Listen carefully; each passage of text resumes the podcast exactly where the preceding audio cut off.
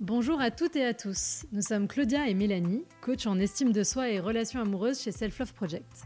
Nous aidons chacun et chacune à reprendre le pouvoir sur sa vie amoureuse en apprenant à s'aimer plus pour aimer mieux et se laisser aimer. Si vous êtes à la recherche de partage, de conseils et d'astuces pour vivre une vie amoureuse plus douce et plus épanouissante, vous êtes au bon endroit. Sur ce podcast, nous échangeons chaque semaine à deux sur un sujet lié à l'amour, la relation amoureuse ou l'estime de soi ou à plusieurs avec nos invités qui viennent nous partager leurs expériences et leurs apprentissages sur ces sujets. On est parti pour l'épisode du jour. Bonne écoute Dans ce nouveau véritable épisode de la saison d'été 2022, c'est moi-même, Claudia, qui ouvrira le bal des épisodes invités. Je vous livre ici mon histoire amoureuse, faite de désillusions, de désamours, mais aussi de grands apprentissages. Je vous explique aussi de quelle façon ce parcours sentimental m'a mené à la création de Self Love Project avec Mélanie en 2018. Avant tout, je voulais vous montrer qu'on peut revenir de loin et que l'hypersensibilité et le jusqu'au boutisme et autres traits de caractère qui peuvent vous sembler moins aimables sont aussi des forces si on sait les diriger au bon endroit, vers soi-même. Bonne écoute Bonjour Claudia. Bonjour Mélanie. Aujourd'hui on est sur un format un peu particulier. Euh, comme c'est l'été, on s'est dit qu'on évoluait un petit peu. Et euh, le but, c'est que tu passes un peu euh, à la place de, de nos invités. Du coup, tu es mon invité aujourd'hui. Et, euh, et, que tu nous racontes un peu ta vie. Ah, oula. en 40 minutes Déjà que je fais des stories de 10 minutes. du coup, on commence par la première question euh, qui est traditionnelle. C'est est-ce que euh, tu pourrais euh, nous raconter ton premier euh, je t'aime ou ton premier baiser? Je crois que mon premier baiser, mais bon, je sais pas si ça compte vraiment, mais c'est le premier bisou, je crois que j'étais en primaire ou en maternelle. Non, en primaire. Et euh, il me semble qu'il s'appelait Valentin.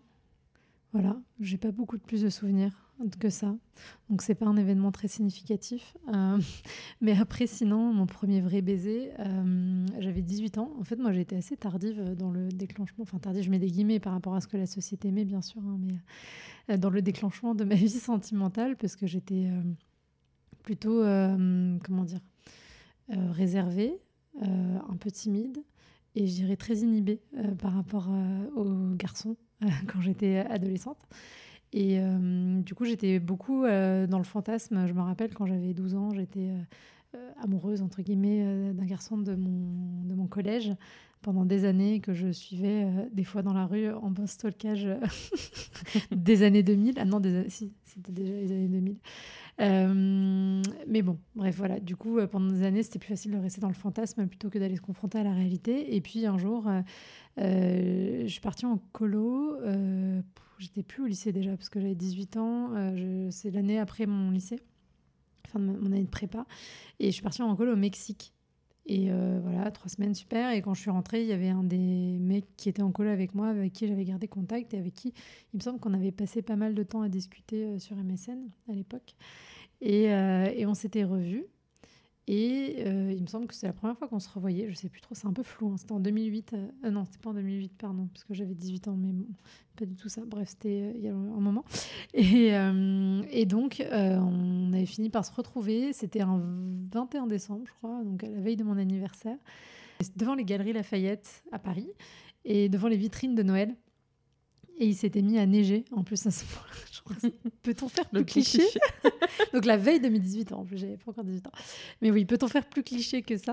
Et de mes souvenirs sur le moment, c'était pas une expérience que j'ai trouvée assez pas très grandiose. J'ai trouvé ça un peu un peu gluant et pas très, euh, pas très intéressant. Et après, du coup, est-ce que euh, ta vie amoureuse a été moins gluante? Euh, bah Après, on est resté ensemble pendant 5 ou 6 mois avec ce garçon. Euh, c'était une relation... En vrai, ça, c'était... Ça va, pour une première expérience, je l'ai connu pire après. il s'appelait Simon. Il était sympa et tout, mais c'est juste que je pense qu'on n'avait pas effectivement grand-chose à faire ensemble. Euh, on n'a jamais eu de... On faisait des, petits trucs, mais on n'a pas jamais franchi le cap. Euh, il était vierge aussi, donc euh, du coup, on n'a jamais passé ça. J'aurais mieux fait de le faire avec lui que faire avec la suite. La suite nous le... nous le prouvera, mais bref. Du coup, du coup, voilà, cinq mois, la rupture a été... Je me rappelle qu'il y a eu des histoires de on, s'embrouillait euh, via les commentaires euh, sur Skyblog avec ses potes, enfin un truc voilà très très adolescent quoi. Et après, je sais plus exactement à quel moment on s'est séparés. Après, il s'est rien passé d'exceptionnel. Euh, et ensuite, j'ai rencontré quelqu'un qui était un pote de fac d'une amie à moi à son anniversaire. Et pareil, on a commencé à sortir ensemble. On a resté ensemble deux mois. mais c'est le premier mec avec qui j'ai eu des rapports sexuels. Et ça a été la pire. non, pas la pire expérience de ma vie, mais en tout cas, ça a été une expérience très traumatique pour moi à l'époque. Parce que, en fait, euh, maintenant j'arrive à l'analyser a posteriori, mais c'est quelqu'un qui euh, était tout en train de me rabaisser, euh, qui me dénigrait beaucoup. À l'époque, j'étais en école d'orthophonie et c'était le moment où j'avais changé pour reprendre mes études, pour aller faire un DUT en gestion, enfin rien à voir. Et lui, il était en études de médecine. Et je me rappelle, hein, il m'avait dit Ah, un DUT, genre limite, c'est un peu de la merde, genre t'es qu'une merde, quoi, sous-entendu. Donc voilà le genre de personne que c'était, mais à ce moment-là, euh, comme j'avais pas vraiment confiance en moi, etc., euh, je le regardais avec des grands yeux comme ça. Enfin, vraiment, je ne sais pas ce que j'y trouvais, mais je pense qu'il y avait quand même pas mal d'emprise et j'étais euh, assez naïve et pas très mature émotionnellement, clairement, à l'époque. Je devais avoir ouais, 19 ans, quelque chose comme ça, 19 ans et demi. Et du coup, on a eu notre premier rapport, mais je me rappelle, enfin je me rappelle qu'il m'avait dit Ah ouais, euh, j'aurais pas cru, mais en fait, t'es une salope, toi. Ou un truc comme ça. Un truc hyper violent. Voilà, non, mais un truc vraiment très violent. Et du coup, euh, sur le moment, je me rendais pas compte non plus de la violence du truc, donc j'ai accepté euh, sans rien dire trop. Et je suis partie en, Inde à l'époque, donc ça c'était l'été 2018, 2008, j'ai arrivé, 2008. je suis partie en Inde pendant un mois avec une amie, et quand je suis rentrée, euh, il m'a plus ou moins largué comme ça, sans trop euh, voilà, d'histoire. Et en fait, euh, une ou deux semaines après, j'ai appris qu'il m'avait trompé avec une nana de sa bande de potes que je connaissais plus ou moins. Enfin, moi, à l'époque, tout le monde connaît tout le monde, vous voyez l'idée. Et en fait, je me suis remémoré la fête de la musique juste avant que je parte en Inde, où en fait, j'ai réalisé après coup qu'il avait passé la soirée à, m'éviter et à chiner cette, cette fille juste sous mes yeux. voilà, c'était ce genre de tocard, quoi. Et voilà, et donc quand j'ai appris, qu'il m'avait trompé. Euh, déjà, j'ai passé une nuit de merde et franchement, je pense que c'est une des pires nuits de ma vie. Je m'en souviens encore, c'était il y a plus de 10 ans. Hein. Euh, c'était vraiment une des pires nuits de ma vie et vraiment, j'étais au fond du trou parce que. Alors moi, l'histoire de la confiance et la blessure de trahison, ce genre de choses, c'est des trucs qui sont hyper forts euh, chez moi. Et donc ça a appuyé exactement là où il fallait pas. En plus, je pense que j'avais été beaucoup dans le fantasme à l'époque de me dire, oui, ma première fois, j'attends, pour que ce soit avec quelqu'un de bien, etc., etc. Et j'ai vraiment fait ça avec le pire euh, qui pouvait passer, quoi. Donc euh, vraiment mauvais choix. Et donc je suis allée euh, chez lui le lendemain matin en mode supra vénère. je suis très gentille, mais des fois j'ai des pics. Genre je sais pas, mon cerveau explose et je fais des trucs un peu what the fuck. Et je, je me rappelle très bien parce qu'il habitait dans une chambre de bonne dans le 16e. Et je me revois sur la ligne 6, là, comme ça, voir tous les immeubles qui passaient et tout. Enfin, c'était très cinématographique. Et, euh, et, donc, à toquer à sa porte, euh, et lui qui ouvre, qui se dit Mais qu'est-ce qu'elle fout là? Et moi, je sais plus exactement ce que je lui ai dit, mais en gros, j'essaie de le confronter un peu en lui disant Ouais, tu m'as trompé, machin, je sais pas quoi et tout. Et lui qui me dit Mais non, pas du tout. Enfin bon, il nie et tout. Il a jamais reconnu, euh, je crois, ce qui s'était passé. Et, et, à un moment donné, il me dit Ouais, c'est un peu le bordel chez moi, tu veux pas rentrer pour faire le ménage ou un truc comme ça. Enfin, mais qu'est-ce qui se passe? Où suis-je? Bref, je sais pas combien de temps ça a duré. Franchement, c'est complètement. Enfin, j'ai pas retenu tous les trucs.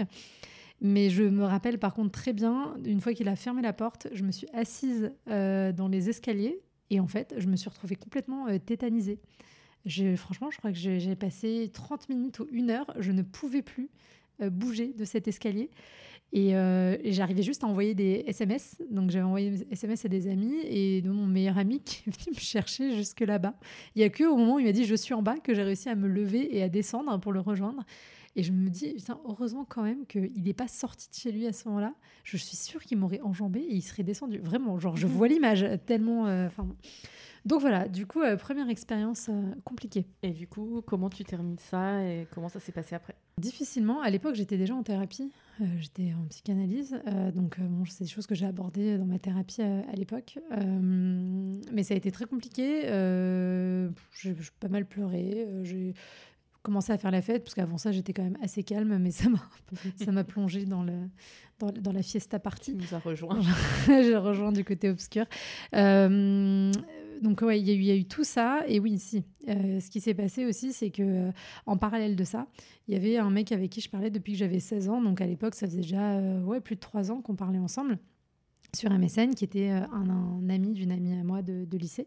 Et euh, donc au tout départ, à 16 ans, il m'avait proposé qu'on aille euh, au cinéma tous les deux. Mais comme je disais, à l'époque, j'étais très inhibée, très timide, etc. Donc j'avais refusé. Mais on avait continué à parler. Et enfin, moi, je le considérais comme mon deuxième meilleur pote. On se racontait tout. Il savait ma vie amoureuse, enfin plein de choses et tout. Et à ce moment-là, il partait pour faire ses études au Japon. parce qu'il était en études de langue, tout ça. Et Juste avant de partir, il me sort un truc du style Non, mais tu sais, euh, ai, j'ai parlé de toi avec mes potes. Ils m'ont dit que euh, bah, euh, c'est clair que si je partais pas au Japon, c'était évident qu'on aurait pu être ensemble. Un truc dans l'idée. On voit le bail, le truc. Alors, moi, à l'époque, il m'en fallait pas plus hein, pour démarrer au quart de tour. Et, et je crois qu'il avait suggéré l'idée que je vienne le, le voir. Donc ça, c'était au mois de septembre. Euh, et bah, du coup, je pense qu'une semaine après ou deux semaines après, j'ai pris mes billets pour aller le voir au mois d'avril. Je, ne sais plus, je crois que je lui ai pas dit tout de suite, ou alors je lui ai dit, mais il m'a pas cru. Et bref, le temps passe, arrive le mois d'avril. Juste avant de partir, euh, le mois d'avant, on, se reparle de façon beaucoup plus régulière sur MSN. Et il me dit, ah, quand tu vas venir, ça va être trop bien, on va faire ça, ça, ça. Enfin, il me vend du rêve. Et donc je pars là-bas. Néanmoins, je suis naïve, mais quand même un petit peu anxieuse, donc j'aime bien prévoir les choses et faire toujours le worst case scénario. Donc j'avais réservé mon auberge, j'avais aussi fait un planning du style je vais à Tokyo, je vais à Kyoto et je reviens à Tokyo. Bref, j'avais prévu tout pour au cas où ça se passe mal ou on se voit pas. Voilà. Euh, pour quand même euh, bah, passer des bonnes vacances, parce que bon, tu vas pas 15 fois dans ta vie au Japon en général. Euh, donc je suis arrivée là-bas, je me suis posée à l'auberge, je envoyé un message. Bon, à l'époque, euh, donc là on était en, avril 2009. À l'époque, les, SMS, enfin bref, l'internet c'était pas comme maintenant, euh, c'était un peu moins flex. Mais bon, je envoyé un message sur Facebook pour lui dire je suis là, que fait-on? Et il ne m'a pas répondu un jour, deux jours, trois jours, euh, passe le temps que je devais passer à Tokyo, je pars à Kyoto faire mes trois jours, toujours pas de réponse. Et quand je reviens, il me restait deux jours, deux jours et demi à Tokyo. Et là, je lui renvoie un message en lui disant Écoute, mec, euh, j'ai fait 12 000 km pour te voir. Donc maintenant, tu vas te sortir les doigts et tu vas faire en sorte qu'on se voit, s'il te plaît, quoi, en substance. Donc là, il a réagi. Il m'a proposé qu'on se retrouve. Donc on s'est retrouvés euh, le lendemain pour aller dîner ensemble. Enfin, encore une fois, très improbable comme truc, parce qu'on s'est retrouvé dans un quartier euh, très emblématique de Tokyo, où il y a du monde partout, pour te retrouver, euh, c'est l'enfer quand tu connais pas. On a passé la soirée ensemble, on a dîné ensemble. Euh, un moment très fluide, aussi fluide que toutes ces heures de conversation qu'on avait sur MSN, ce qui n'est pas toujours gagné, parce que pour avoir eu de nombreuses relations épistolaires, souvent quand tu transformes dans la réalité, euh, bah, c'est pas si évident. Euh, des fois, tu es là devant des gens qui, qui savent plus quoi te dire. Mais voilà, c'était hyper fluide. Euh, ensuite, on est allé se balader la nuit dans Tokyo. on est allé au Starbucks, enfin plein de trucs comme ça. Et il était vachement tactile, genre il mettait la main sur mon genou, dans le bas de mon dos, enfin plein de trucs comme ça, sans jamais essayer de m'embrasser ni plus. Et bon, la soirée s'est terminée, je suis rentrée, mais avant de se quitter, il m'avait dit on se retrouve le lendemain pour se voir. une dernière fois pour aller en boîte avec mes potes. Le lendemain, évidemment, je n'ai pas eu de nouvelles jusqu'au dernier moment. Et ça a fini en grosse embrouille sur MSN. Euh, moi qui remettais des pièces dans la machine, euh, le berger jeunesse, parce qu'à l'époque, c'était pas en gratos illimité comme aujourd'hui.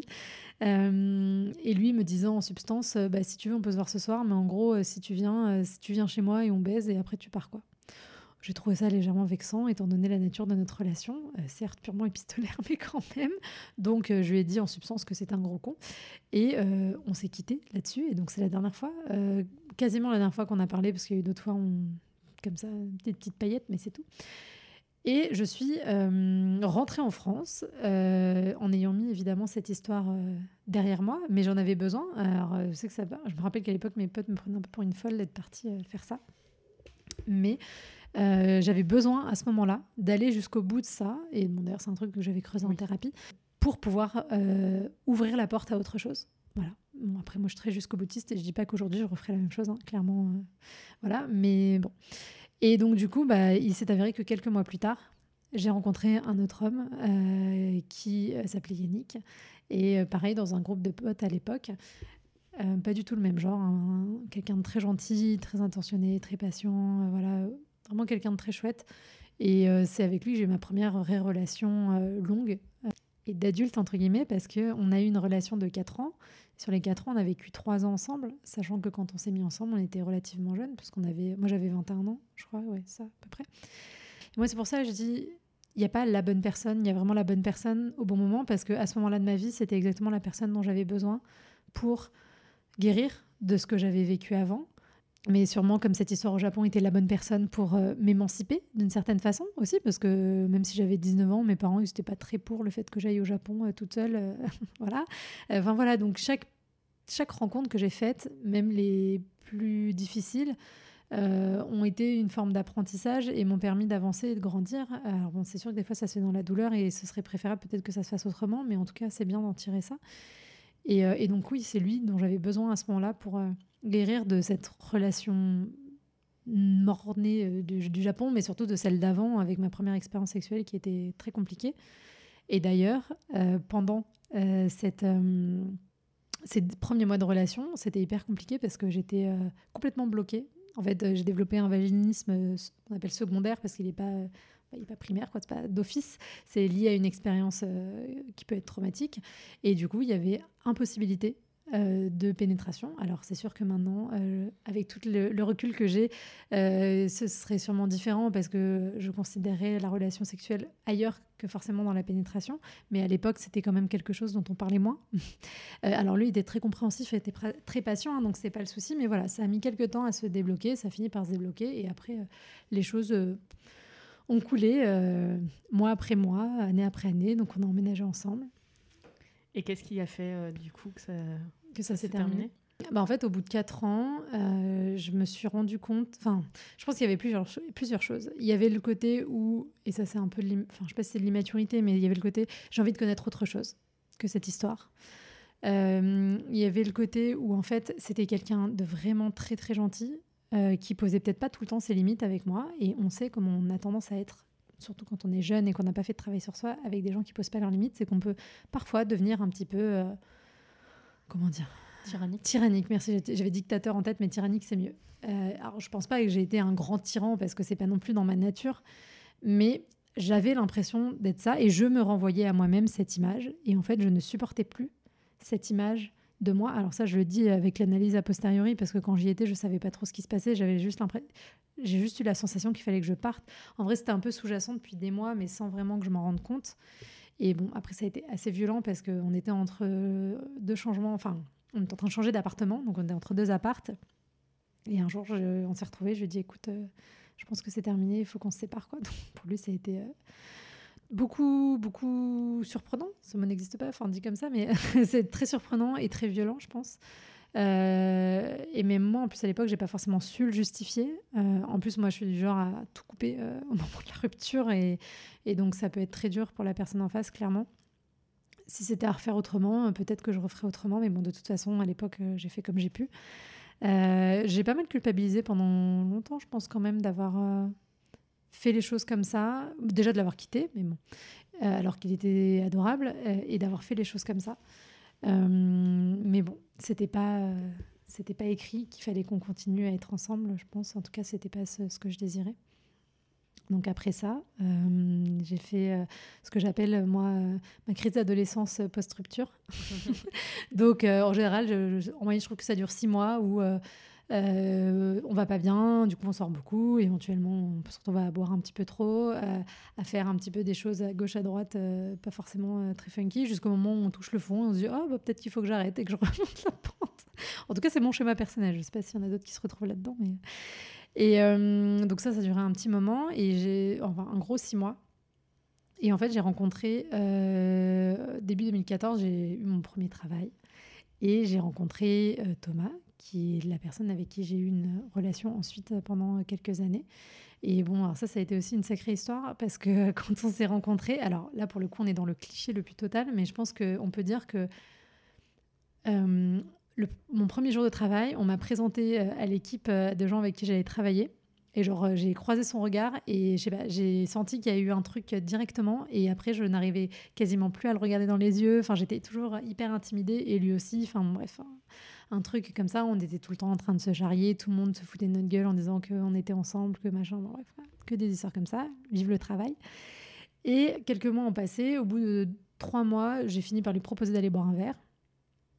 Et euh, il m'a dit, il a botté en touche en disant non, je veux pas vraiment et tout. Sauf qu'il m'a dit non, mais à côté de ça, il a continué d'entretenir euh, l'ambiguïté. Et bon, je m'y suis laissée aussi euh, entraîner. hein, Il n'y a pas de. Mais voilà, en me disant que il avait envie, mais qu'il pouvait pas parce que tu comprends sa relation précédente, ça a été dur, il a tellement souffert, son cœur est brisé, comment refaire confiance à nouveau, voilà, voilà, voilà, tout ça. Rassurez-vous, hein, nous, ses amis, on disait qu'il fallait pas y aller. je vais quand même me défendre par moment. Non, mais bon, c'est bien la preuve que de toute façon, dans ce genre de situation, on peut dire ce qu'on veut aux gens. Euh, si les gens ne sont pas prêts à entendre, ça ne sert à rien. Et la seule chose qu'on peut faire, c'est les récupérer à la sortie. Ça. très clairement. Et mais voilà, c'est quand même quelque chose qui a duré pendant au moins 8 ou 9 mois. Euh, comme ça. Et pour moi, c'était assez souffrant comme situation parce que dès que j'essayais de m'extraire, bah, déjà, on travaillait, euh, genre, il était le bureau collé au mien. Enfin, globalement, euh, c'est quand même dur de s'extraire dans ces situations. Euh, et même quand j'essayais de m'extraire psychiquement, il revenait en fait. Mais bon, c'est classique euh, de, de, ce- de ces schémas-là. Il revenait et, en même temps, on n'était pas ensemble. Et des fois, il me faisait des crises de jalousie euh, parce qu'on lui avait pas gardé la place. Comme il avait un côté un petit peu parano, euh, il- on lui avait pas gardé la place à table et du coup, bim, ça revenait. Enfin bref, voilà. C'était un petit peu euh, compliqué. Et euh, pourtant, j'ai continué à m'accrocher jusqu'au jour où j'ai décidé de changer de travail. Et où il m'a dit, je me rappelle très bien, on était dans le RER, on rentrait du travail. Et il m'a dit, non, mais c'est pas grave, euh, on pourra rester amis et tout. Et je l'ai regardé, je lui ai dit, mais tu sais, Thomas, moi, j'ai pas besoin d'amis en plus, donc non. Et donc là, le lendemain, il m'a proposé qu'on aille boire un verre.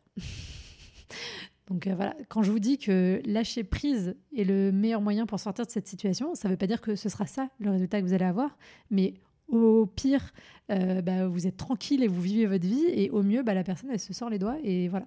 Donc, euh, conseil au passage. Donc voilà, et du coup on a commencé notre relation qui, même une fois qu'elle s'était transformée en vraie relation établie, déjà le premier mois c'était pas simple parce qu'il me restait encore un mois avant de partir, on l'a dit à personne. Donc pendant un mois c'était un truc un peu caché au travail. hein, euh, au travail. Euh, on leur a dit quand on a fini par partir, enfin quand j'ai fini par partir, et puis les trois premiers mois de relation, euh, lui il habitait euh, pas à côté parce qu'il était à côté de Melun, donc c'est quand même pour ceux qui ne sont pas en région parisienne une bonne, une demi-heure de train, mais bon, trajet tout compris c'est une heure de route on va dire. Et en fait souvent en semaine comme il travaillait sur Paris, il venait, on passait la soirée ensemble, euh, on couchait ensemble éventuellement, et euh, après il rentrait chez lui. Il ne voulait pas dormir chez moi, même le week-end, et il ne voulait pas que je vienne chez lui parce que c'était son espace, parce que machin, machin, machin. Donc, et moi j'acceptais, parce que trop bonne poire, hein, les limites n'étaient pas euh, quelque chose que je connaissais apparemment à l'époque. Et jusqu'au jour où, c'est très marrant parce qu'au moment où j'étais en train de câbler et où j'étais prête à lui dire c'est bon maintenant tu me saoules avec tes histoires genre la, dormir à la maison ou c'est fini, et ben il s'est spontanément mis à dormir à la maison. Bon.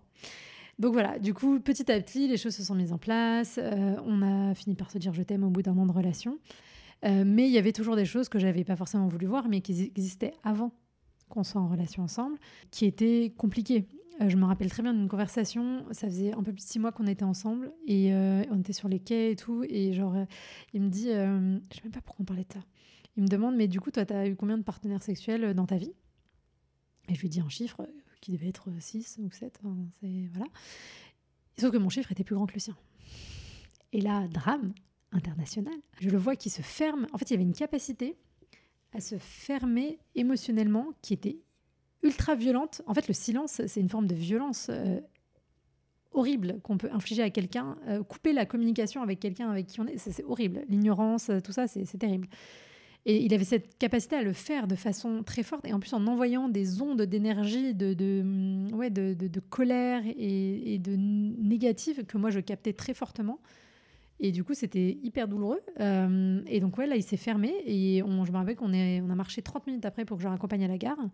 Il ne m'a pas adressé la parole de tout le trajet. Et moi, j'étais là à faire comme des petits bonds pour essayer de dire non, mais regarde, et essayer de rattraper le truc. Et il ne s'ouvrait pas. Ensuite, on ne s'est pas parlé pendant deux ou trois jours par message. Et je sais plus qui a fini par faire le cap. Je sais plus si c'était moi ou si c'était lui. Et on s'est retrouvés. Et je sais qu'après, il m'a dit Ah non, mais pour moi, c'est en gros, c'est moi qui aurais dû m'excuser.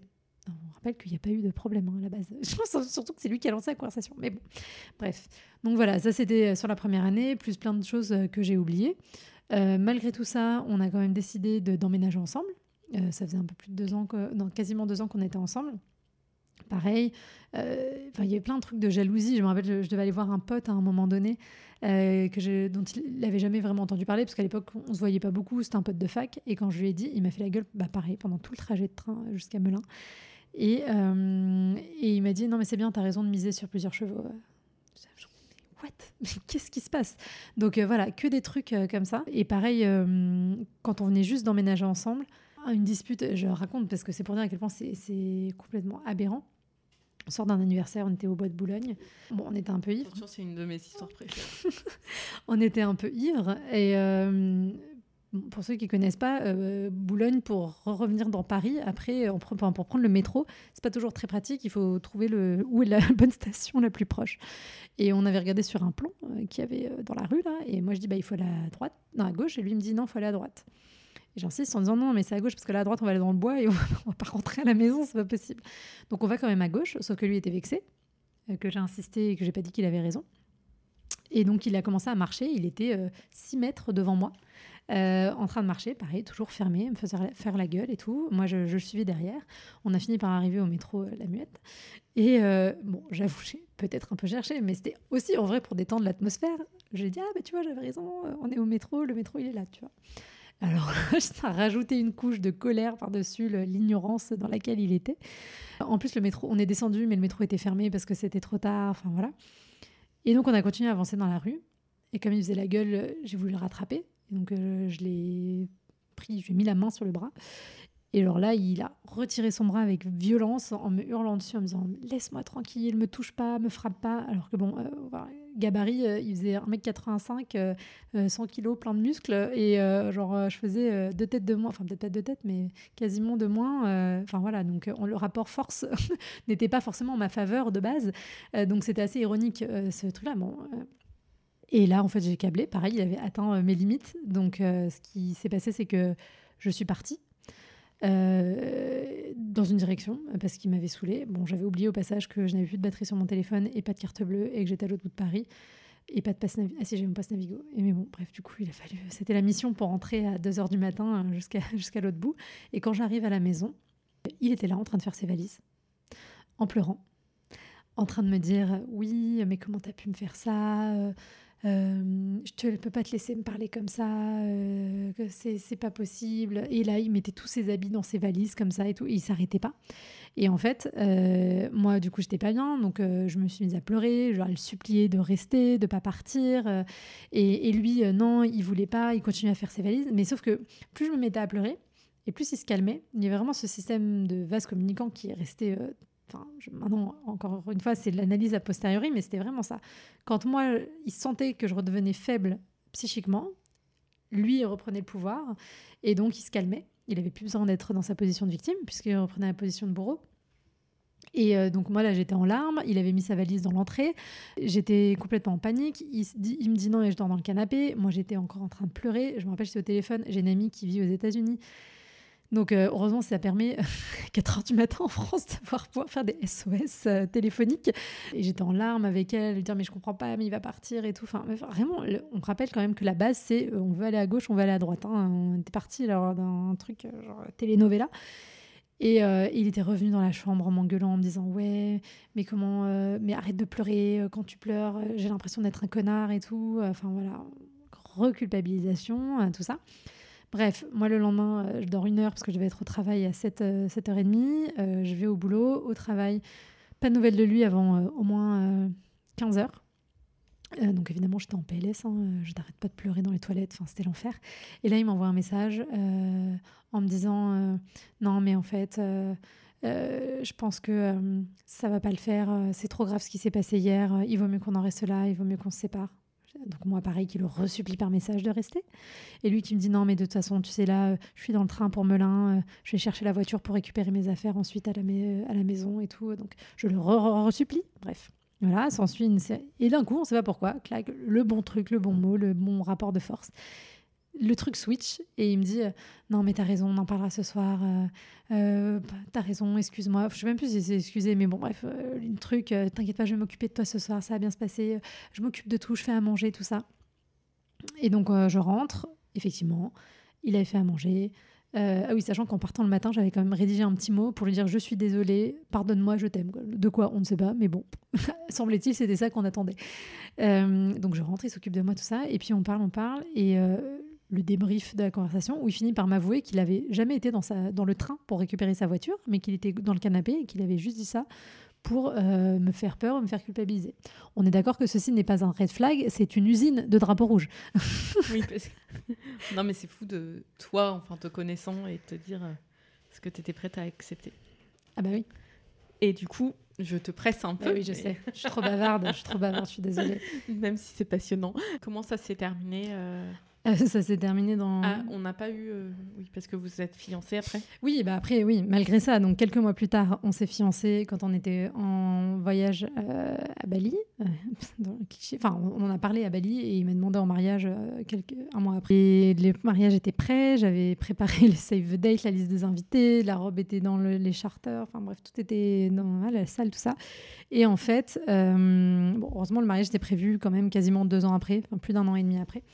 Et en fait, huit mois euh, avant le mariage, j'ai eu un crush, un très gros crush sur euh, un collègue de travail qui, euh, de fil en aiguille, m'a permis de réaliser que bah, j'étais pas du tout bien dans ma relation et qu'il fallait partir. Et donc, c'est ce que j'ai fait. Je suis partie de cette relation. Euh, non sans difficulté, euh, parce qu'évidemment, il voulait me retenir, ce qui s'entend. Mais euh, voilà, à ce moment-là, il y a eu encore plus de manipulation, encore plus de culpabilisation. ça a été un enfer pour dire, et je n'en suis pas particulièrement fière, mais c'est quand même pour dire le truc, c'est que le soir où je l'ai appelé pour lui dire que c'était fini, parce que je l'avais fait partir de la maison avant, parce que en fait, il me faisait, j'avais peur de lui physiquement à ce moment-là, tellement le, le niveau d'emprise était fort. Hum, et, le jour où je l'ai appelé, j'étais en ligne avec une amie sur euh, WhatsApp pendant que j'étais au téléphone avec lui avec le kit main libre. Et je faisais à cette amie la retranscription en direct de la conversation pour être sûre de ne pas flancher face à sa culpabilité et ses tentatives de manipulation. Et genre, je me rappelle, non, Claudia, tu peux pas lâcher, vas-y, c'est bon, on est là pour un truc, tu continues. Et genre, c'est complètement euh, aberrant de se dire, euh, enfin, 30, j'avais pas encore 30 ans, mais à 29 ans, mais c'est que, en fait, sinon, pour moi, ça m'aurait semblé impossible. Et parce qu'il avait commencé à envoyer des messages à tout le monde, et même ce soir-là, il m'a renvoyé des messages, il lui a renvoyé des messages à elle, enfin, bref, c'était un, un mindfuck total. Mais bon, j'ai réussi quand même, en vrai, par rapport au degré de danger euh, émotionnel et peut-être physique qu'il y avait là-dedans, je trouve que j'ai réussi à. Enfin, l'éjection a été plus facile que prévu. Ça aurait pu être sacrément pire, en vrai. Et là, c'est intéressant parce que tu t'es quand même un peu. Tu as eu un vaisseau amiral qui t'a un peu aidé parce qu'il y avait ce crush euh, qui était présent et je pense que ça t'a permis euh, un peu de détourner les yeux de ton objectif et de, de ce côté, ben, je vais me marier, je vais fonder ma vie avec lui et peut-être d'ouvrir les yeux. En plus, euh, bah, enfin, moi je sais, côté ami, on a eu un peu cette culpabilité parce que comme on avait été méfiant au début, ben, je pense que ça t'a mis dans un mécanisme où, euh, de protection envers lui. Et du coup, tu nous. Enfin, voilà, tu as, un peu euh, ingéré tout ça et tu as caché en plus tout ça pour, pour pas qu'on le juge et pour pas qu'on te. Enfin, aussi pour protéger ta relation et pas qu'on te dise il faut s'en aller. Mm. Mais, euh, Oui, mais d'ailleurs, du coup, ça permet de faire passer ce message. Et c'est dur parce que moi, j'ai aussi été à la place de l'ami qui voyait ses amis dans ce genre de relation. Et c'est hyper dur de pas réagir, de pas dire les choses aux gens. Mais euh, en fait, il faut vraiment laisser les gens venir et ne pas essayer de forcer parce que quand on fait ça, on les braque et on risque de les isoler encore plus. Et voilà, ça fait partie des choses qu'on apprend. Et c'est pas toujours simple, parce que des fois, on a envie de les kidnapper pour qu'elles sortent de cette relation, hein, soyons clairs.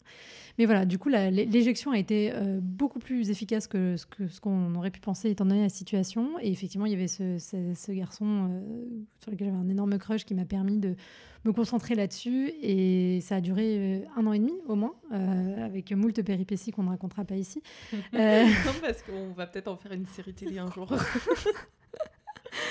Euh, mais effectivement, ça m'a permis de détourner ma douleur parce que j'étais vraiment au fond du seau, en vrai. J'étais, euh, enfin là, c'était plus une crise d'ado, là, c'était une quadruple crise d'ado euh, post-rupture. c'était hyper compliqué. Enfin, maintenant, avec le recul, je me rends compte à quel point j'étais vraiment en souffrance, à la fois effectivement de, de cet espoir de vie commune qui s'en va, de tout ce que tu réalises, de ce que tu as supporté dans la relation, du fait d'avoir été dans une relation avec quelqu'un qui t'a quand même sacrément tiré vers le bas et qui fait qu'il faut te reconstruire. Enfin, en fait, le cumul de tout ça faisait que ça a été hyper difficile. Et donc j'ai eu pendant, bah, du coup je suis retournée chez la psy à ce moment-là. j'ai commencé à déconstruire, à essayer de comprendre tout ce qui s'était passé. J'ai pris conscience de plein de choses. En parallèle, on a commencé à avoir l'idée de monter Self Love Project. Euh, et donc, du coup, je me suis intéressée encore plus à la question des relations, de toutes ces choses autour de ça. Et du coup, mon chemin de guérison, il est aussi passé par la création de Self Love Project. J'ai mis mon énergie euh, vitale euh, dans ce projet-là. Et ça m'a permis, bah, moi, de me guérir et après d'avoir aussi envie d'accompagner d'autres femmes qui auraient pu vivre soit la même chose, soit d'autres choses. Enfin, parmi toutes les histoires que j'ai pu vivre, des, des, schémas similaires et d'essayer de se libérer de tout ça et, d'avancer. Euh, et j'espère que c'est ce qu'on fait aujourd'hui avec mm. euh, les femmes qu'on accompagne, ou même celles qu'on n'accompagne pas encore, mais qui nous suivent sur Instagram et qui nous écoutent. J'espère que c'est votre cas aussi. Mais vraiment, euh, le, message à transmettre, c'est ce côté d'évolution. Et, et c'est pas toujours simple, parce que des fois, quand on voit les gens à un instant T, on peut se dire Ah oui, non, mais elle, c'est facile pour elle, elle a toujours été dans ce truc-là et tout, mais genre, trop pas. Enfin, genre, demander à Mélanie, genre, je pense qu'en termes de maturité émotionnelle, moi, j'ai toujours un gros décalage. Euh, et... Oui, puis en plus du fait que tu euh, que tu grandi avec des gens qui étaient un peu plus vieux, et ben du coup, je pense que ça, ça creusait ce décalage. Euh, moi, ce que j'ai bien aimé aussi sur ton évolution, c'est comment tu as appris à poser tes limites, comment tu arrives peut-être à être moins jusqu'au boutiste maintenant. Mmh. Je pense que tu retournerais pas à aller jusqu'au bout là-dessus. Ça, c'est vraiment des choses que tu as apprises et maintenant tu arrives à, à ne pas accepter parce que euh, la vie euh, après cette rupture t'a encore mis euh, quelques épreuves bah, sur ta route. Mm. Et je pense que tu les as quand même passées, même, enfin, pas sans souffrance parfois. Mais, mais tu arrives maintenant à poser plus facilement tes limites, à te guérir, à pas toujours, je crois qu'une des difficultés que tu as eues après la rupture avec Thomas, ça a été de ne pas mettre tout le monde dans le même sac. Et des fois, tu avais des petits, euh, des petits trucs où tu voyais un point semblable et où tu fermais. Donc, euh, bah, ça prouvait qu'il fallait encore se guérir. Et euh, tu as appris à surmonter tout ça. Donc, mais bien sûr. Mais moi, j'étais hyper fermée, franchement, pendant un an et demi.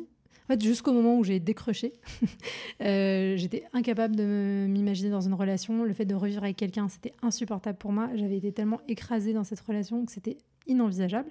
Après, je me suis dit, c'est bon, je suis prête à être dans une relation. Donc, j'ai commencé à dater, mais bon, c'était un petit peu euh, comme ça, euh, un peu compliqué. Après, il y a eu une autre relation euh, qui a duré un an, qui a commencé pendant le confinement, donc à distance pendant deux mois.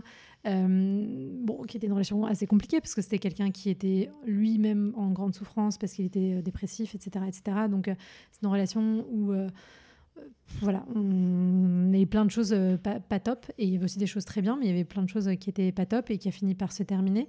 Mais c'était aussi, encore une fois, quelqu'un dont j'avais besoin à ce moment-là pour finaliser de guérir ma culpabilité, euh, mon syndrome de l'infirmière. Bah là, il était, euh, j'ai dit c'est fini, terminé. Très bien, merci, bonne soirée. De finir d'apprendre à me connaître et aussi de me rendre compte que j'étais capable de lâcher parce que quand il m'a dit c'est fini, j'ai dit bah ok, ciao, bye. Et après, il y a eu encore effectivement d'autres expériences. Et en fait, c'est drôle, c'est juste pour dire que entre le moment où on prend la décision d'évoluer, le moment où on commence à évoluer, le moment où ça se voit dans la réalité, il y a plein de choses, il y a plein d'étapes, il y a plein d'expériences. Et franchement, moi en plus, euh, je suis plutôt hypersensible, donc. Euh, genre, euh, quand je me prends un truc dans la tronche, c'est toujours le Titanic.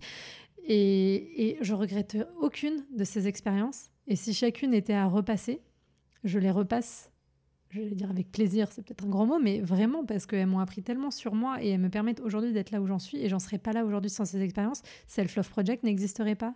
L'accompagnement qu'on propose serait différent, enfin, parce qu'il est nourri de nos expériences à nous aussi. Donc, voilà, et, c'est aussi ce message que je veux faire passer, d'accepter le chemin et de pas toujours voir la destination, même si c'est pas simple, et que la vie, elle vient toujours vous tester. Et moi, typiquement, euh, deuxième portion de l'année 2021, c'était vraiment ça. La vie est montée en, en crescendo de tests. le premier mec qui te ghost après un rendez-vous, l'autre qui, après quatre rendez-vous, euh, te, dégage euh, parce qu'il a peur et que machin et tout. Enfin, ça a été que des tests de OK, est-ce que maintenant je suis capable d'appliquer réellement ce que j'ai appris pendant les trois dernières années, quatre dernières années même. Et bon, ça va. Franchement, je pense que je suis pas trop. Je suis assez fière de moi. Genre, ouais, non, je, non, je, m'en suis bien sortie par rapport à avant. Euh, honnêtement, j'ai lâché. Euh, on a gagné beaucoup de temps. Là. Ah bah, Il y a des histoires correctes. non, mais on a, on a, gagné un sacré temps. Et, et, là, et quand tu arrives à le faire, enfin, tu te dis, waouh, c'est trop bien. Et du coup, derrière, après, ça débloque tout. Mm. Super. Euh, tu auras le droit quand même à la dernière question traditionnelle. C'est euh, si tu avais une baguette magique et que tu devais euh, donner un petit conseil à la Claudia euh, de 12-13 ans, qu'est-ce que tu lui dirais? Hmm, Il y a plein de choses. Je pense que je lui dirais que c'est normal d'avoir peur, mais que c'est pas pour ça qu'il faut s'empêcher de, faire les choses, pour l'aider à travailler un petit peu sur ses inhibitions. Après, moi, j'ai une famille avec des parents plutôt angoissés, donc ils m'ont transmis ça. Donc c'est un peu mon chemin de vie d'essayer de me débarrasser de ça. Et je lui dirais aussi euh, que oui, écouter ses émotions et son instinct, c'est important, et qu'il aura souvent raison, mais que ces émotions ne viennent pas forcément statuer d'une vérité absolue, et que c'est pas parce que on crush sur quelqu'un ou qu'on a la sensation que cette personne, d'un point de vue purement émotionnel, est une évidence ou est la bonne personne, que ça veut dire que euh, c'est le cas et qu'il y a d'autres choses qui... Donc je pense que je l'éduquerai un peu plus à, à ce qu'il y ait une relation mature euh, pour que ce soit un petit peu plus doux, plus doux euh, pour elle. Super. Bon, bah, j'espère que ce. Merci de t'être autant livré. Merci. Euh, T'as mis un peu la barre haut parce que, comme on doit. Après, il faut que j'y passe. J'avais pas prévu que ce soit aussi en détail. Moi j'aime bien les détails, désolée. Non, mais je pense que ça plaira beaucoup aux gens. Et, euh, et voilà, bah, on vous retrouve bientôt. Merci de nous avoir écoutés. À bientôt. Si vous entendez ce message, c'est que vous avez écouté l'épisode jusqu'au bout. Et pour ça, on vous dit un grand merci. Si cela vous a plu, n'hésitez pas à nous laisser 5 étoiles sur votre appli podcast favorite. Et si les sujets développés dans ce podcast vous parlent, vous allez adorer le contenu de notre compte Instagram Self Love Project FR. On y développe en profondeur toutes ces questions, loin des discours classiques des love coach et autres coachs en séduction. Nous avons aussi développé un accompagnement collectif hyper puissant pour les personnes célibataires qui en ont marre de galérer dans leur vie amoureuse, mais qui ne savent pas vraiment comment faire autrement. Nous les aidons à reprendre confiance en elles, à surmonter leurs blocages et à acquérir les bons outils pour avancer vers la vie amoureuse auquel elles aspirent. On vous donne rendez-vous sur self-love-project.com coaching pour avoir toutes les informations. Merci, à bientôt